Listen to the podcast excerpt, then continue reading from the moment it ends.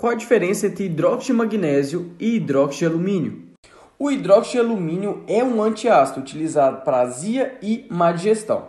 O hidróxido de magnésio, além de antiácido, promove a evacuação intestinal. Os sais de magnésio e alumínio são menos solúveis quando comparados com outros antiácidos. Tem início de ação lento, porém com maior duração. O hidróxido de alumínio pode causar constipação intestinal e o hidróxido de magnésio pode causar diarreia. Compartilhe esse post.